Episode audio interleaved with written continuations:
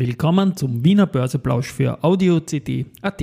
Heute ist Montag, der 17. April 2023 und mein Name ist Christian Drastil. An meiner Haut lasse ich nur Wasser und CD. Heute habe ich noch Nachberichte zu Zürs und zum Wiener Börsetag und nenne bereits jetzt den Termin vom nächsten Wiener Börsentag. Dazu gibt es eine Einladung vom ZFA.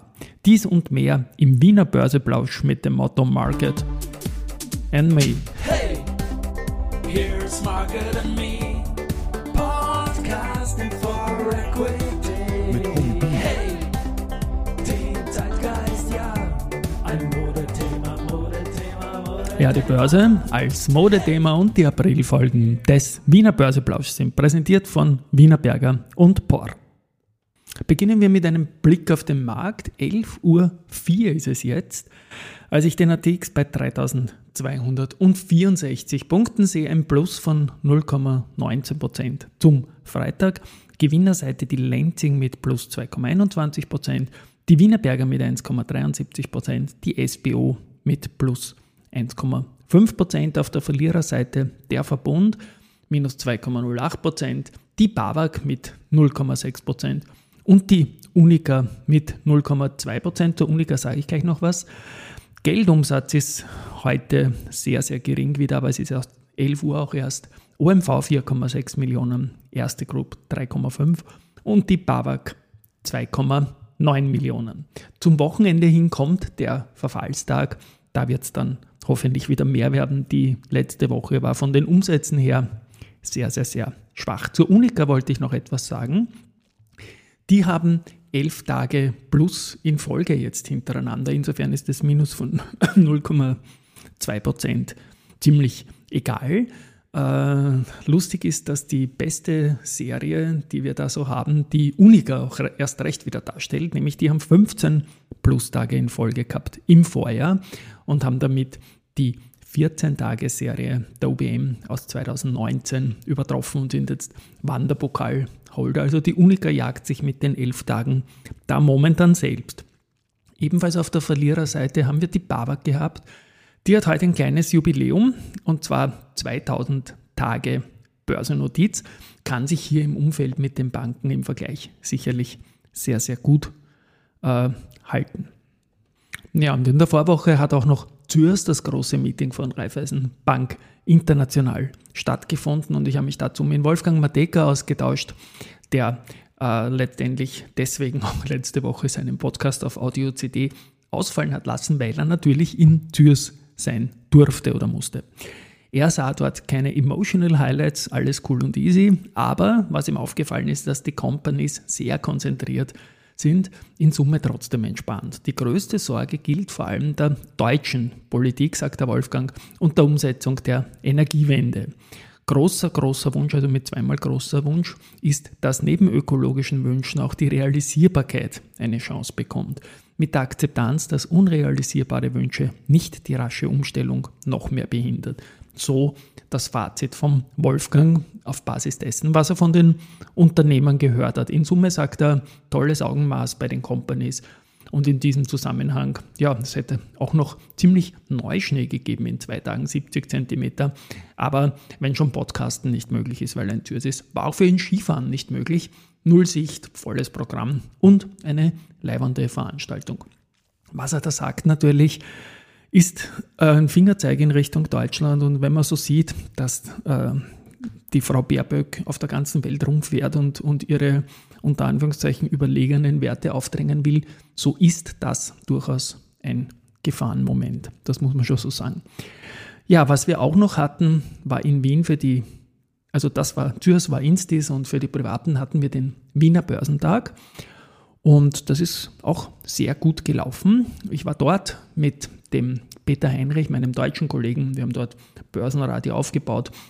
Er hat auch ein Interview mit mir gemacht, Heiko Dime und so weiter und so fort. Das Interview mit mir habe ich bereits in der Früh in einer Sonderfolge gespielt. Äh, Einschätzung zum österreichischen Markt und so weiter. Und das werde ich dann natürlich auch in den Shownotes verlinken. Aber ich habe auch mit dem Veranstalter gesprochen, mit dem Thomas Böttcher von der B2MS. Das war dann erst zu Mittag, aber es ist, glaube ich, trotzdem ein gutes Bild äh, was der Thomas so sagt. Thomas, 12 Uhr ist es, zwei Stunden guter Besuch. Wie geht's dir damit? Alles, alles leibend, oder? Ja, hallo Christian, also wir sind sehr zufrieden. Die Leute kommen immer noch äh, dazu geströmt und wir hatten auch gleich früh schon volle Seele. Also wir sind sehr zuversichtlich für den gesamten Tag. Ja, Habe ich gesehen, gibt es eine Prognose, geht sich, geht sich die vierstellige Zahl aus, glaubst du? Ich denke, dass wir knapp über die 1000 Leute haben werden über den Tag dann. Das glaube ich auch. Also kommen. Und der nächste Börsentag wird, wenn ich jetzt nicht ganz daneben liege, am 6. April sein. So, weil das jetzt so wehgetan dann hat vom Audiosignal, das war eine iPhone-Aufnahme, die ich ein bisschen aufgrund der Lautstärke vollkommen falsch eingestellt habe. Aber 6. April 2024, man bleibt in Wien circa 1000 Leute dabei. Und das war schon ein schöner Erfolg und diese Samstagveranstaltungen in unserem Land scheinen da sehr, sehr gut zu funktionieren, was mich letztendlich sehr, sehr, sehr freut auch. Gut, dann geht's weiter.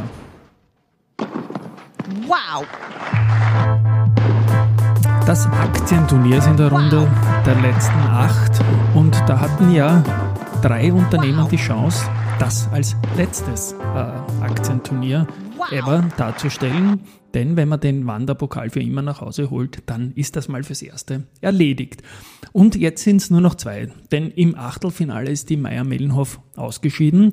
Aber die erste Group als Titelverteidiger und Palfinger mit bereits zwei Siegen sind weitergekommen und sind diese Woche mit fünf Handelstagen im Viertelfinale. Die vier Viertelfinalduelle, es zählt die Performance vom Schlusskurs vergangener Freitag bis Schlusskurs nächster Freitag, ähm, sind Unica gegen die Telekom Austria, VIG gegen die Post, die Post kann da auch noch die Führung in der Gesamtwertung übernehmen, was das Ranking betrifft. Da kann man aber den Wanderpokal noch nicht holen. Dann Immofinanz gegen Erste Group. Und da ist es so, dass die Immofinanz jetzt einmal am Vormittag ganz, ganz knapp vor der Erste Group ist. Die Erste Group, wie gesagt, als Titelverteidiger kann den Pokal holen. Und dann finally noch Valneva gegen Palfinger. Valneva voll die Wundertüte, kann starkes Minus, starkes Plus und die Ballfinger am Freitag mit sehr, sehr starker Guidance. Da ist es so, dass die Ballfinger jetzt vorne ist, weil die Valneva im Minus ist. Diese Woche werden wir ganz speziell auf erste Group und auf Palfinger schauen, ob die beiden weiterkommen. Und wenn beide weiterkommen, dann sind sie im Semifinale nächste Woche auch noch gegeneinander. Also ein perfekter Shootout, wie ich das als Sportler ja sehr, sehr gerne habe. Weitere Nachrichten zum Tag gibt es auch noch. Und zwar hat UBM, äh, die heute, hat heute Veranstaltung, Christine Betzwinkler ist dort. Die zuletzt bekannt gegebenen Kennzahlen sind bestätigt worden. Die möchte ich bei der Gelegenheit nicht weiter wiederholen. Es soll eine Dividende in, jedenfalls in Höhe von 1,1 Euro geben. Dividendenkaiser an der Wiener Börse ist das Unternehmen seit Jahren. Äh, es ist auch im ATX Top Dividend vertreten und wir sind stolz darauf, sagt der CEO der Thomas Winkler. Aber natürlich auch, es ist ein schwieriges Jahr, weil der Transaktionsmarkt ziemlich eingebrochen ist. Aber die Fokussierung auf die Holzbau, die das Unternehmen macht, könnte äh, einen Vorteil auch bringen, weil eine Angebotslücke für EU-Taxonomie-konforme Investments ist durchaus denkbar, sagt der Thomas Winkler. Es kann also das ein Katalysator sein. Und man kann sich auch vorstellen, Unternehmen zu übernehmen. Gut, was haben wir noch? Einen Antrittsauftrag.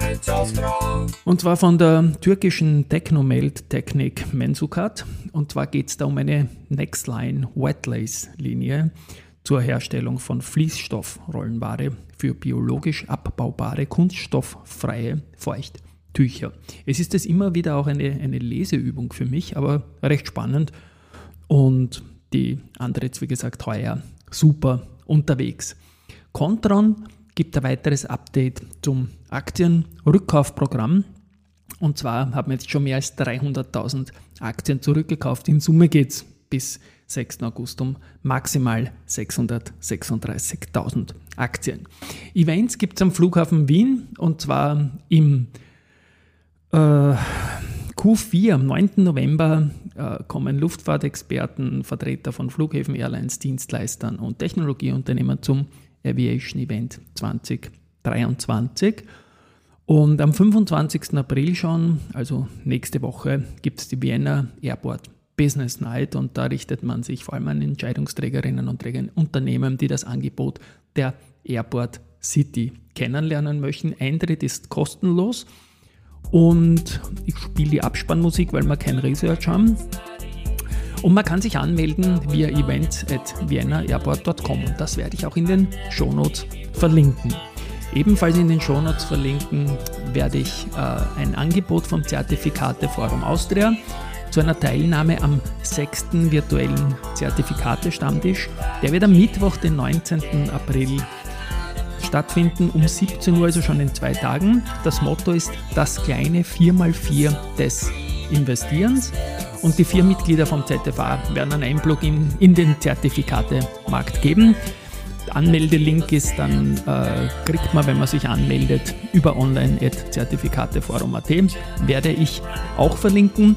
Zertifikate, wir haben in dieser Woche Verfallswoche und da gibt es auch immer den Zertifikateplausch in diesem Podcast. Und da habe ich mit dem Christian Glaser von BNB Paribas am vergangenen Freitag zwei Live-Käufe von BNB Paribas Produkten bei Dadat gemacht. Und wir haben das, glaube ich, recht launig kommentiert. Das alles noch in der Woche. Tschüss mal und Baba von meiner Seite.